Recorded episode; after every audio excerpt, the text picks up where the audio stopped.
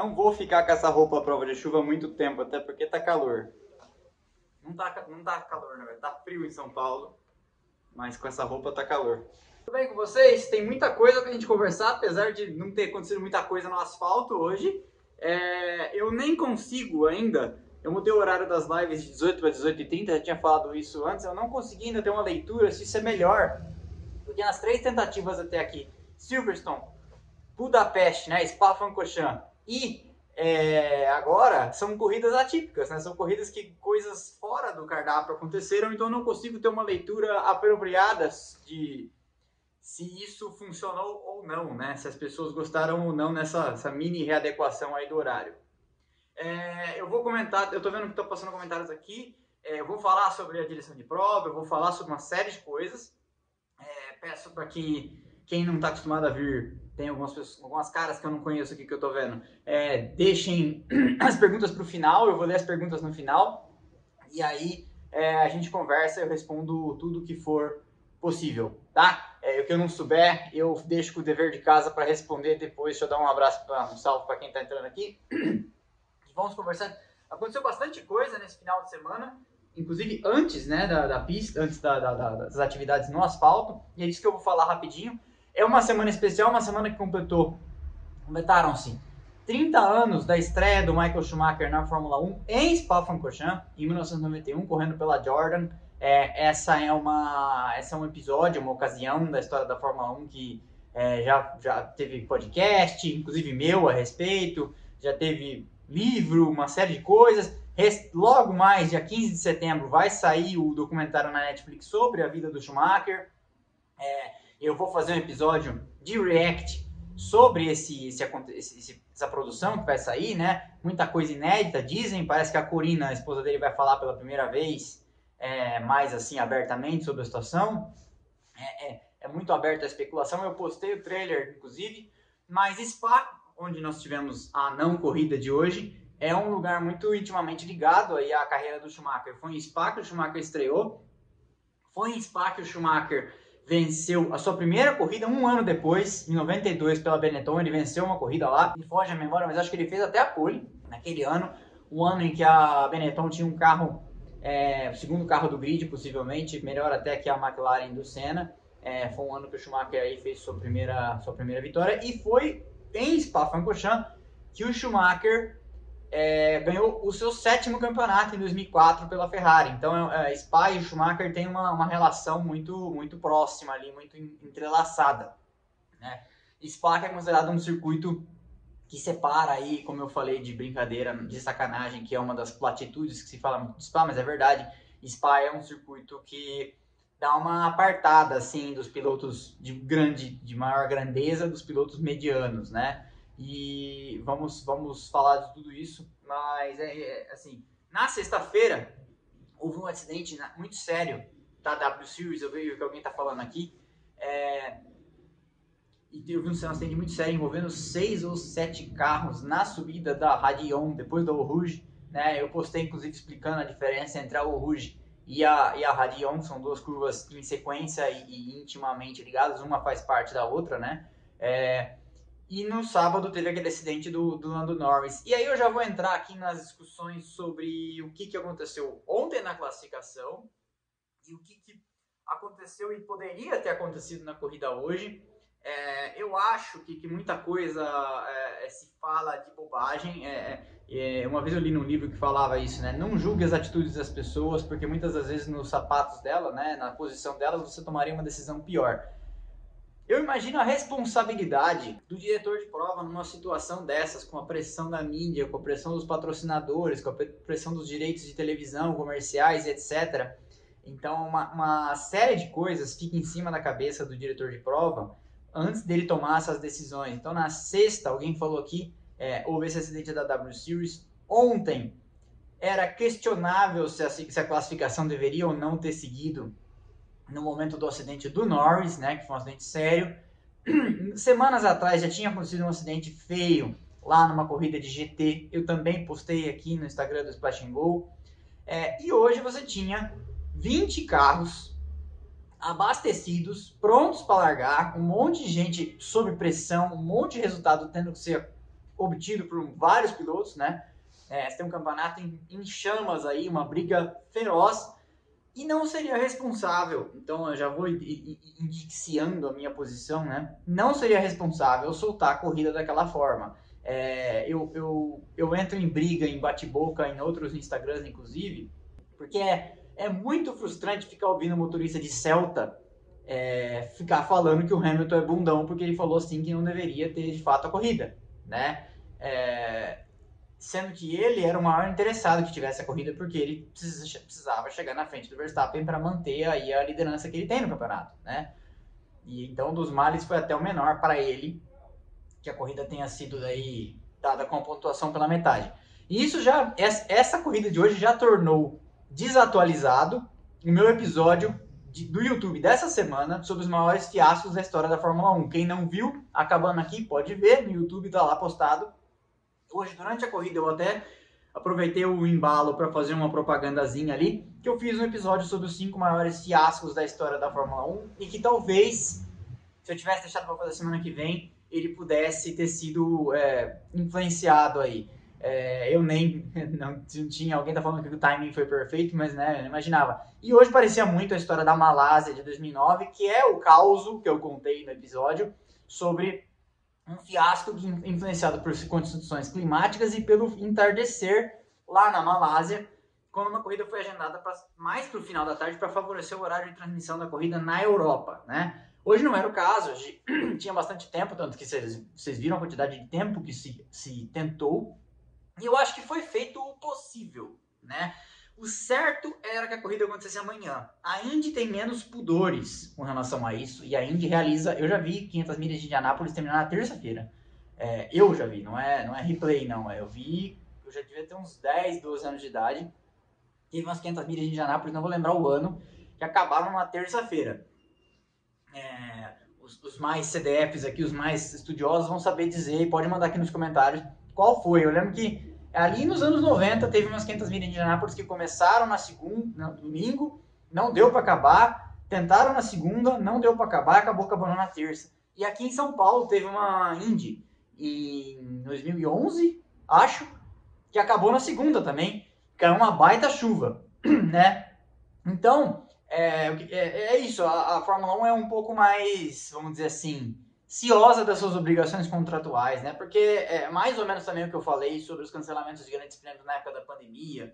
É, o diretor de prova ele tem autoridade para call the day, como dizem os, os ingleses, né? Para encerrar. Mas o que, que eles tinham que fazer? Eles tinham que seguir com as. Se tinha uma janela de tempo para tentar realizar a corrida, eles cumpriram essa janela de tempo. Por quê? Porque eles, eles tinham falado que eles iam tentar dar a largada até as 18 horas, horário local, porque anoitece às 20 horas na Bélgica nesta época do ano. Então dava para uma corrida ali ser realizada, pelo menos parcialmente.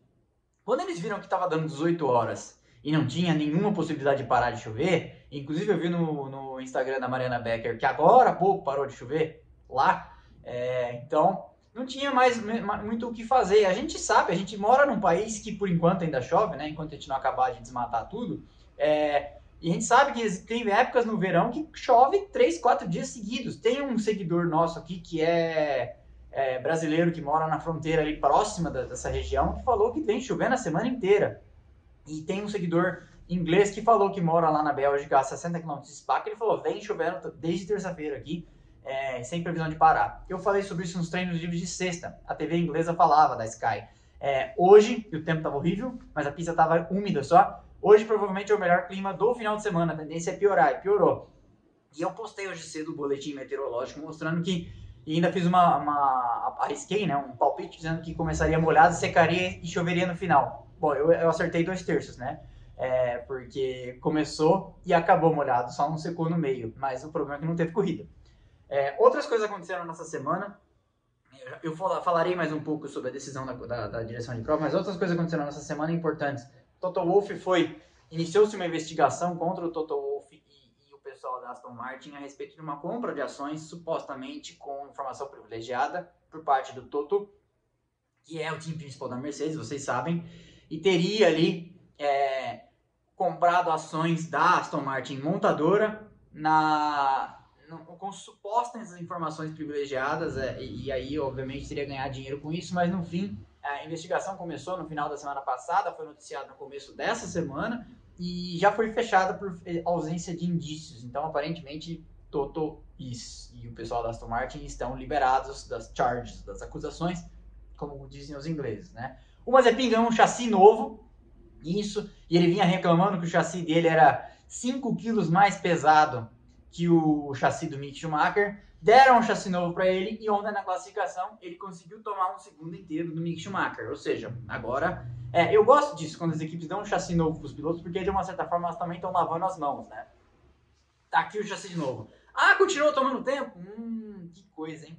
Então, é, o Mick Schumacher conseguiu aí aplicar mais um, um, um segundo de vantagem no, no Mazepin na classificação de ontem. A Red Bull é, tem tido problemas aí com motores, né? O, motor do, do Pérez é, parece que tinha um trinco depois da batida. Bloco do motor tinha tido um trinco depois daquela batida do Bottas nele em Hungaroring. O Verstappen também tem, tem tido problemas com alguns motores por causa dos acidentes, do, do, do acidente especialmente de Silverstone. Então a, a Red Bull está aí já fazendo a contabilidade de, de quando e se ela vai vir tentar trazer um quarto motor e trazendo um quarto motor, provavelmente vai trazer um motor já de uma especificação nova. É, antes que me perguntem, o regulamento de motores não autoriza que se faça é, melhorias aí nos motores de na parte de combustão interna dos motores, é, o motor, motor propriamente, aquele que a gente conhece, não permite, mas é possível fazer alterações no turbo, no MGU-K e no MGU-H, isso é possível de, de se fazer e é isso que parece que a Honda faria caso a Red Bull venha e lance mão aí da possibilidade de trazer um motor novo para as últimas, últimas corridas do ano, até pensando, e ela vai fazer isso provavelmente em corridas em que seja mais fácil ultrapassar, né? Ela vai talvez, talvez trazer um motor novo em Monza, talvez trazer um motor novo em Austin, que são pistas que favorecem a ultrapassagem. Talvez até pensando na cidade do México também, que é um lugar é, a cidade do México fica a 2.500 metros de altura do nível do mar, se eu não me engano. É a, segunda, é a pista é, é, situada no lugar mais alto e que, em, que, em que sofre, é, os, os, propulsores sofrem demais, né? Eu vou, eu tô vendo os comentários interessantes que estão passando aqui, depois eu vou ler todos.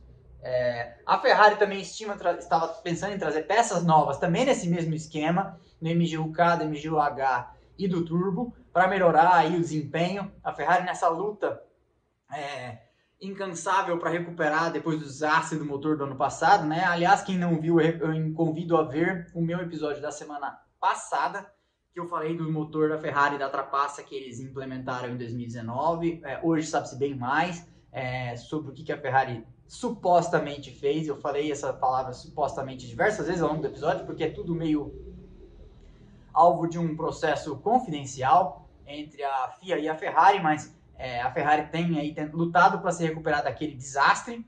É, quem não viu, veja. Quem não se inscreveu ainda, se inscreva no meu YouTube. Nós estamos crescendo. Hoje nós chegamos a 570 inscritos. Eu queria chegar até mil antes do final do ano. Se a gente é, nós somos 6.500 no, no Instagram aqui, poderia, né? A gente poderia ter mil lá, mas enfim, não depende de mim, não depende de mim, depende de vocês. Eu, eu faço episódio toda semana. É, aqui apareceu uma mensagem para mim, travada devido a baixa conexão. É, voltamos. Eu paguei a internet esse mês, viu? Então, aparentemente, não, o problema não é esse. Então, continuando. É, comentei lá do episódio, tava falando do episódio no YouTube, dos motores, tá lá, tá no ar, recomendo que vejam, é, porque até para prestigiar o trabalho que dá. é, esse final de semana tem mais uma coisa importante, Daniel Ricardo, não imaginei isso, que, que eu ia noticiar isso. É, Daniel Ricardo é, eu falava do número de seguidores, verdade. Então, a gente tem 6.500 aqui e 570 lá. Então, eu preciso que vocês me ajudem a aumentar esses números lá. Quero chegar, queria chegar até mil no final do, do ano. É, esse final de semana, a gente completa 200 grandes prêmios do Daniel Ricardo. Que coisa, né? Eu lembro de, come de ver ele começar a correr pela HRT, Hugo Espanha, né? Como aí já um proteger da, da Red Bull é, vindo da, das, do programa de Red Bull, Red Bull de Jovens Pilotos, correu na HRT, depois subiu para Toro Rosso, depois subiu para Red Bull, o resto é história, a gente sabe, Renault, McLaren, tá lá lutando para se para se reabilitar. E mais uma informação relevante. O Mick Schumacher disse que está em negociações para o contrato do ano que vem, só não disse com quem. É, e aí a gente fica pensando, né? Quem será? Eu tenho meu palpite. Eu acho que se a Ferrari tem algum juízo, é, ela vai levar o Mick Schumacher da Haas para Alfa Romeo para ser companheiro aí, a gente não sabe se do Bottas, né? Se do Huckenberg ou do próprio Giovinazzi.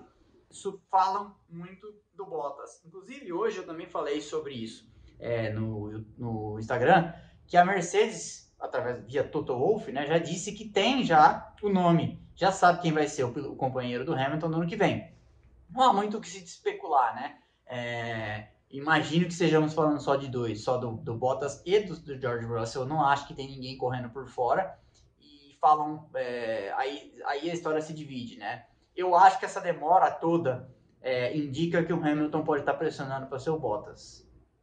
Por outro lado, há quem diga que se fosse tão fácil assim já teria sido escolhido e já teriam anunciado o Russell. Né? Então, é, eu acho, até pelos resultados, pela classificação de ontem, pelo resultado de hoje do Russell, eu acho que não há muita discussão. Né? Eu acho que na verdade eles estão esperando para anunciar. Eu acho que vai ser o Russell mas eu acho que eles estão só esperando para anunciar, enquanto o Bottas não anuncia sua situação contratual. Porque também há, há quem diga que o, o, Bottas pode estar discutindo a questão contratual dele com duas equipes, com a Alfa Romeo ou com a Williams.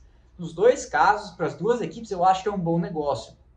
Bottas leva, como o Felipe Massa levou quando saiu da Ferrari, leva um excelente background de saber o que uma equipe está andando na frente tem feito, está fazendo. É, isso é importante, essa, essa, essa propriedade intelectual, vamos dizer assim, esse, esse know-how, vamos dizer, né?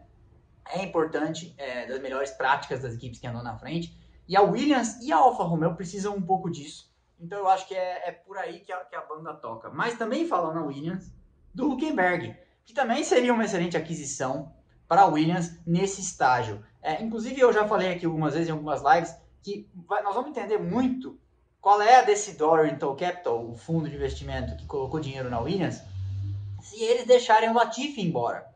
Porque se eles deixarem o Latifi embora, significa que sim, para eles, qualidade virou um, um ativo é, de, em primeira, de primeira necessidade e estão trocando dinheiro por bom piloto. Porque aí uma Williams com dois pilotos ter mais performance, embora não dá para falar tão mal assim do Latifi ultimamente, né? Ele pontuou na corrida passada, pontuou hoje, colocou o carro entre os 10 debaixo de chuva. Tava chovendo, né? A chuva é uma coisa bem bem interessante. Alguém falou aqui que o Ilot é uma opção, mas o Ilot é uma opção para Alfa Romeo, né? É, eu acho. Não acho que, a, que o Ilot, por ser um piloto Ferrari, teria vez na, na Williams, certo? Mas muito está se discutindo aí, a Series Season aparentemente se encaminha para as últimas peças no tabuleiro se encaixando, uma vez que o Sérgio Pérez foi mantido na Red Bull, Sérgio Pérez que aproveitou o momento para bater hoje, depois de já ter sido anunciado na, na Red Bull para o ano que vem, porque não sei não. É, esse resultado dele hoje, essa, essa batida dele, levando o carro para o grid hoje, pode ter custado bastante é, pontuação. Pode não, custou bastante pontuação para a Red Bull. Isso vai fazer diferença no final do ano. A gente falar aqui da tabela de pontos, é, isso vai ficar bem claro, porque ele era sétimo, classificado em sétimo. Se o resultado fosse mantido, ele teria feito uma pontuação bacana, porque o oitavo faz 4 e o sétimo faz 6 ou 5, não lembro. Então, então, cortando pela metade ainda seria uma pontuação interessante numa briga que está tão parelha com a Mercedes no, no, Campeonato de Construtores, né? Então, esse é um...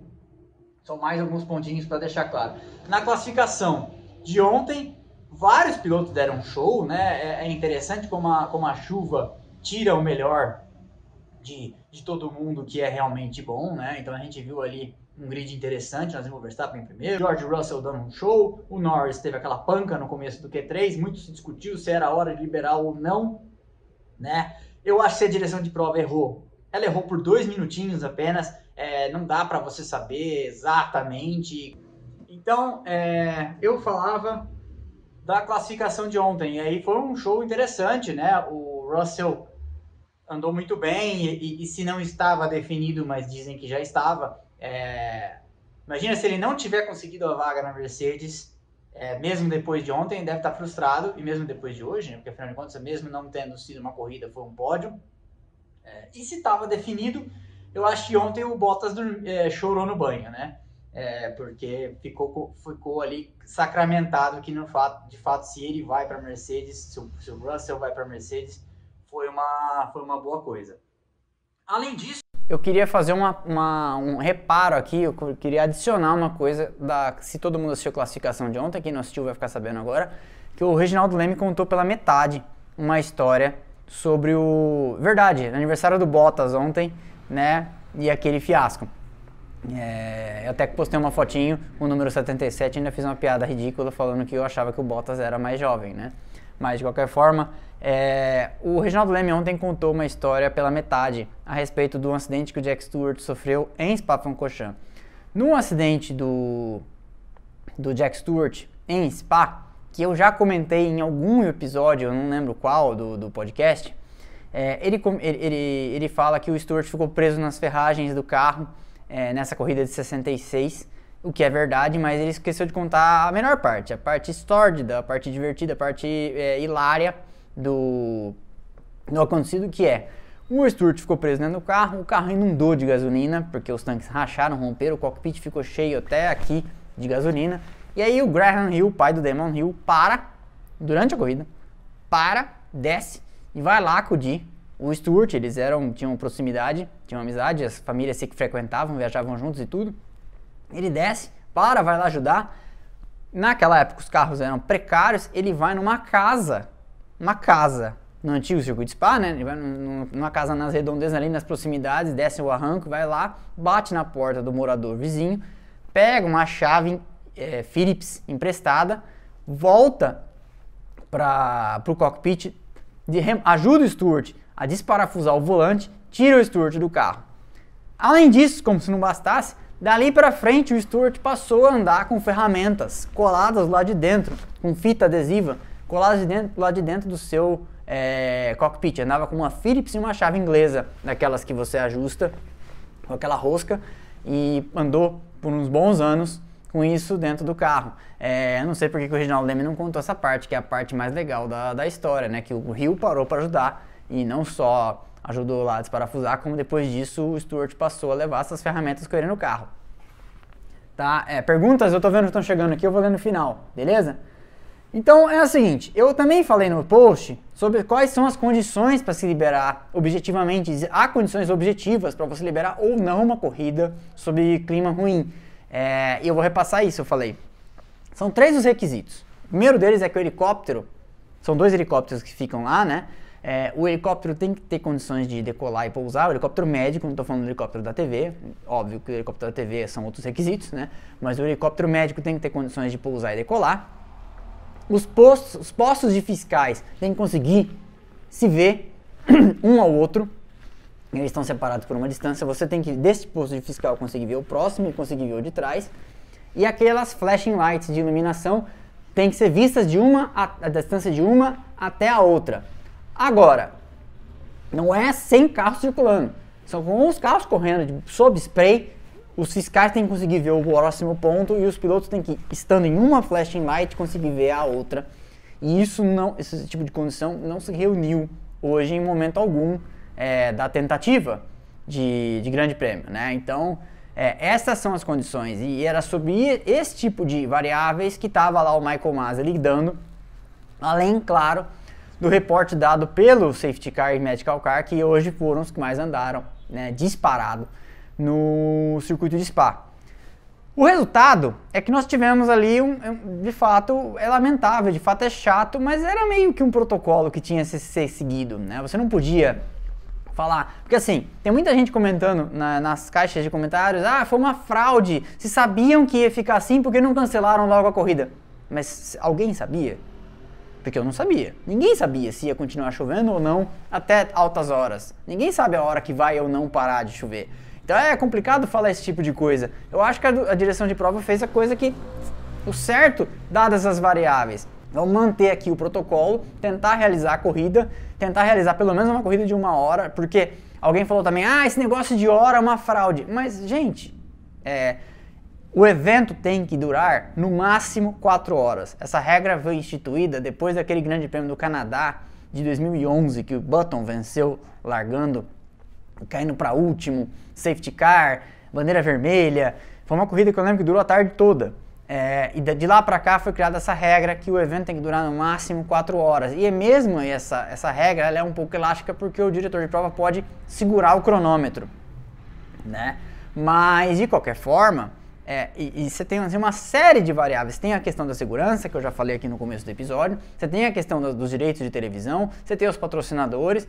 Você tem a impossibilidade de fazer a corrida na segunda-feira, nesse caso, porque você tem uma corrida semana que vem em Zandvoort. Então, as coisas que estavam em Spa agora, neste momento, garanto para você que tem muita coisa na estrada, em direção à, à Holanda, que é próxima até, né, dali. É, é uma, é uma viagem de caminhão.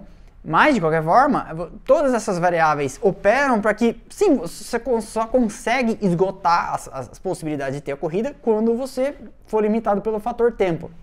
Então, quando se chegou ali ao horário limite, no, quando chegou ao horário limite, determinou-se então que, ó, é, daqui para frente, nós temos uma hora para encerrar as atividades. Por isso que iniciaram aquela regressiva e vinham segurando a regressiva. É, eu não sei tudo que se falou na Bandeirantes porque eu estava assistindo pela pela Fórmula 1 TV. Eu assisto pela Fórmula 1 TV para não passar raiva. É, então eu não sei tudo o que falaram. Eu vi que alguém comentou aqui alguma coisa, mas eu não eu não vi. É, mas de qualquer forma, essas eram as questões. Então assim, eu eu meio que defendo a postura da direção de prova porque o único jeito de você saber se o tempo vai melhorar ou não é você esperar o tempo melhorar. É, de resto, é, eu vi várias pessoas também falando assim, que tem, tem que correr, que não sei o quê. Não, não tem que correr. Não tem que correr. É, é, isso é o mesmo papinho de torcedor cliente de futebol, sabe? Eu não sou um torcedor de futebol que vai a estádio, etc e tal. Tenho pouquíssimos jogos de futebol na carreira. É, de minha, minha, carreira de torcedor, não, não tenho muitos, muitos jogos, mas existe, todo mundo fala no futebol desse papinho de torcedor cliente, né? Que quer exigir coisas e tal. É, futebol é aquele, aquela coisa de sofrimento. E na, e na Fórmula 1 é assim também. É, você não pode soltar 20 carros para correr quando não é seguro. Né? É, o mundo está todo ele. Ah, mas que tá chato. O mundo inteiro é chato hoje em dia. Tudo é chato, tudo é sujeito a protocolos. Você diretor de prova, você vai soltar? É o teu nome. Você vai, vai você vai falar, ah, foi você que decidiu. Né? Então, tá mais é certo. Nós tivemos aí, com as mesmas condições de chuva e de, e de visibilidade, o Júlio Bianchi, infelizmente, nós sabemos o que aconteceu com ele, né? Então, é, não tem jeito, essa, essa, essa é a realidade. Vamos, vamos repassar aqui só como ficou, porque apesar de não ter, termos tido corrida propriamente dita, nós tivemos resultado. E tendo resultado, algumas coisas mudaram. É, o campeonato ficou. Ah, vamos, vamos, falar primeiro do resultado da não corrida, né? É, o Max Verstappen vence, eu acho engraçado porque aqui no, site da Fórmula 1 estão as diferenças, né? Então o Max Verstappen vence 1.995 depois, passa, cruza a linha de chegada o George Russell. Mas é, no fim o resultado é, é, é, a classificação menos o Sérgio Pérez, né? Que jogou o resultado fora. Verstappen é o primeiro, o Russell é o segundo, o Hamilton é o terceiro, o Ricardo é o quarto. Esse resultado aqui é bom pro Ricardo, né? Para ele se reabilitar, vamos dizer assim. O, o Vettel é o quinto. Coitado do Vettel, mesmo com apelo e com a defesa da, da Red Bull. É, no, mesmo com a defesa da, da Aston Martin, ele não conseguiu é, reaver o segundo lugar lá de, de Hungaroring. O, o, o, Vettel não conseguiu. O Gasly é o sexto, o Ocon é o sétimo. O Ocon, lembrando como a vida é difícil, né? Nem todo dia você vence uma corrida como a de Hungaroring. O Leclerc é o oitavo, o Latifi o nono, marcando aqui também é, onde ele marcaria dois, né? Ele marca um ponto, porque a, a pontuação foi dividida pela metade. E o Sainz é o décimo, que marca meio. O Alonso, é daqui para baixo todo mundo zerou. O Alonso é o décimo primeiro, o Bottas é o décimo segundo. O Bottas classificou melhor que isso, né? O Bottas fez o oitavo tempo, o sétimo. Só que ele tomou aquela, ele carrega uma punição de cinco posições no grid, que acabaram cinco, sendo cinco posições na, no resultado final, por causa do acidente da primeira volta lá em Hungaroring, né? Então, é, pobre Bottas, né? Giovinazzi é o 13 terceiro, o Norris é o 14 quarto, o Tsunoda é o 15 quinto, o Mick Schumacher é o 16 sexto, o Mazepin 17 sétimo, Raikkonen, Pérez e Lance Stroll são aí os, os, os que fecham.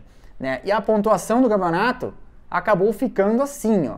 Bem interessante. Eu acho que assim, lembrando, se você é o Hamilton e você sabe que não vai, que, que a corrida vai, vai, o resultado da classificação vai ser mantido, você tem que dar graças a Deus que a pontuação foi dada pela metade, né?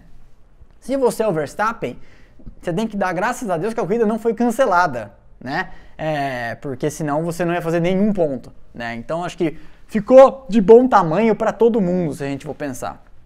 E ninguém se machucou, né? Que é o melhor. Hamilton tem 202,5 pontos. Agora vamos ter que lidar com isso, né? A não sei que outra corrida seja, seja cortada pela metade. O Max Verstappen tem 199,5. O Norris continua sendo aí o grande nome desse ano, na minha opinião, porque ele tem 113 pontos. Mais uma corrida passa, mais uma corrida que o Norris está na frente do Pérez e na frente do Bottas. O Bottas tem 108 pontos, está 5 pontos atrás do Norris. O Pérez tem 104 pontos, está 4 pontos atrás do Bottas. E aí vem Carlos Sainz com 83,5. O Leclerc com 82. O Ricardo com 56. Olha como fica essa diferença, né? A Ferrari tem uma, uma dupla que está muito parelha, com uma diferença de 1,5 ponto entre os seus dois pilotos. Depois já dá aquele, aquele tombo. Então o Ricardo hoje tem 56. Ele tem quase. Não, ele tem menos da metade, né? Porque se o Norris tem 113, ele tem menos da metade, porque o Ricardo tem 56 vezes 2 daria 112 e o Norris tem 103. Então ele tem menos da metade dos pontos do seu companheiro. O Gasly tem 54, vem fazendo uma grande. O Gasly, para mim, é outro grande nome desse ano. Mais uma vez, né? O ano passado ele ganhou corrida. Esse ano ele vem fazendo um grande campeonato também. Se você comparar com o Tsunoda que tem 18 pontos, né, é outro que está dando um baile no companheiro de equipe. O Ocon tem 42, o Alonso tem 38. Alonso, alguém falou aqui para falar, eu falo, Alonso também de contrato renovado, é, mas ninguém acreditava que o Alonso não, não ia renovar, né? É, eu acho que o Alonso, como o Vettel, como o Ricardo, é, são alguns dos caras que estão fazendo um voto de, de confiança aí é, na mudança do regulamento, porque esses caras estão lá, principalmente o Alonso e o, e o Vettel, estão lá para trabalhar na reconstrução das equipes, né? Para trabalhar num projeto de longo prazo e na grande mudança do regulamento ano que vem, que é o momento normalmente em que as forças são redistribuídas, né? Nessa, nessas vezes que a Fórmula 1 muda o regulamento drasticamente, é o momento em que as, as forças podem, podem mudar. E aí é, o Aston Martin pode vir disputar o campeonato, embora eu não acho que, que seja para tudo isso, né? É, uma Williams pode vir mais para frente para disputar no meio do bolo, que é o que já está acontecendo de uma certa forma, né? É, a Williams sacramentou aí que ela sai daquela divisão é, que seria a zona de rebaixamento da Fórmula 1, né, com a Haas e a Alfa Romeo. A Williams dá um salto adiante quando as duas últimas corridas e meio que sacramenta que ela não vai mais ser alcançada. A não ser que outra hecatombe como essas duas últimas corridas aconteça, ela não vai mais ser alcançada. A gente já fala disso. É, o Alonso então tem 38 pontos, renovado o contrato. Vettel tem 35, é o décimo segundo. E aí o Tsunoda, aí já tem outro tombo, né? Outro, outro degrau. Que a gente tem o Tsunoda com 18, o Stroll com 18 também. O George Russell, quem diria, com 13 pontos. E aí o Latifi com 7, então a Williams já tem agora 20 pontos na soma dos dois, né? 13 com 7. O Raikkonen tem 2, o Giovinazzi tem 1, que, ou seja, a Alfa Romeo tem, portanto, 3. E tá todo mundo é, zerado daqui para trás. É, quem tem perguntas, prepare, porque eu já estou aqui passando pela pontuação do Campeonato de Construtores, a gente já pode falar, fazer a, a, rodada de perguntas e respostas. É, Campeonato de Construtores, Mercedes 310, Red Bull 303, ó que apertado. E olha onde o, onde o Pérez pisou no tomate aqui, porque essa diferença podia ser menor, né? É, quantos pontos faz o sétimo lugar? Faz 5? Seria dois pontos e meio, então eles já estariam, estariam mais próximos aqui. 5 é, ou 6, eu não lembro. A McLaren lidera aqui por muito pouco essa briga da, do, do, top para ver quem que é a terceira, com 169 pontos, principalmente por causa do segundo, do, do terceiro, do, do, quarto lugar do Ricardo hoje, né? Então ela, ela, isso foi, foi um resultado bem, bem importante, que ela tem 169 contra 165 da Ferrari. Um final de semana ruim para a Ferrari, porque o Leclerc pontuou mal e o Sainz nem pontuou, né? Mas a Ferrari, mesmo em condições normais, a Ferrari já falava que ia ser um final de semana difícil. Aí temos aquele degrau de novo, porque aí, aí passa-se a disputa do top 5, né? Alpine tem 80, a AlphaTauri tem 72 e a Aston Martin tem 53. Que pena para Aston Martin que não conseguiu reaver aquele segundo lugar da semana passada, da semana do mês passado, né? Com o Vettel, porque essa diferença seria bem menor né, um segundo lugar que são 18 pontos aqui, com 53, colocaria ela com 71 pontos, um ponto atrás só da, da AlphaTauri que tem 72, né? E no fim agora ela tá para trás e não sei se consegue agora com esse momento tão favorável da Alpine, né? Não sei se ela vai conseguir é, alcançar nessa briga do top 5, se esse top, essa disputa aí da quem vai ser a quinta força vai acabar ficando reduzida entre a Alpine e AlphaTauri. Para AlphaTauri isso aqui é um resultadaço, se a gente for pensar, eu sempre gosto de ressaltar que a AlphaTauri é a Minardi, né? E ela tá lutando aqui contra é, a antiga Renault e contra a antiga Jordan, né? Então é, é engraçado a gente pensar nessa árvore genealógica das equipes. Mais abaixo, meio que para mim, como eu falei, a fatura está liquidada, com os 20 pontos que a Williams agora tem, ela não, eu não acho que ela vai ser alcançada tão facilmente assim pela Alfa Romeo que tem 3. A Alfa Romeo que tá, tá com o Kimi Raikkonen aí é, num momento já de apagar das luzes da carreira, né? Eu acho que não, não tem mais o que se discutir. Eu acho que o Raikkonen está de, totalmente de saco cheio, totalmente desconectado, embora isso seja um pouco do Kimi Raikkonen normal, né? Mas eu acho que agora realmente é a hora da, da, da Alfa Romeo pensar aí, é, talvez, em trocar o line-up de pilotos inteiro. Eu acho que o line-up dos, dos sonhos para Alfa Romeo seria Bottas e Mick Schumacher. Eu acho que isso seria um, uma grande aquisição para para Alfa Romeo, porque gente, tem gente que fala do Huckenberg, né? Mas o Huckenberg tá, tá fora de atividade e eu acho que os, o, os altos, né? Todo mundo pergunta para mim assim, por exemplo, quem foi melhor, Felipe Massa ou Rubens Barrichello? Eu acho que o Rubens Barrichello é o melhor piloto, fazendo aqui uma nota de rodapé. Eu acho que o Rubens Barrichello é o melhor piloto, mas o, o ápice do Felipe Massa foi mais alto. É, é, o Felipe Massa no auge disputou um campeonato contra o Hamilton, né? Não tô falando de. Não tô falando. E o Barrichello, na sua chance de ouro, é, perdeu pro Button. Então é, é, essa, é meu, essa é a minha analogia. Eu acho que o ápice do Bottas é muito melhor que o ápice do Huckenberg. Então, eu, apesar do Bottas estar tá em uma fase meio, meio macambúzia, vamos dizer assim, da carreira, eu acho que o Bottas pode ser um cara como o Massa, né? O Bottas, que de certa forma aposentou o Massa, agora passa pela mesma situação do Massa e vai de uma equipe grande. Voltou.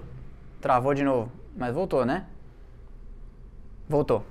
Então, é, então eu acho que eu falava, falava do Bottas, né? Eu acho que o ápice do Bottas foi bem mais alto que o ápice do, do Huckenberg. Então eu acho que é dele que a atrás dele que a Alfa Romeo tem que ir.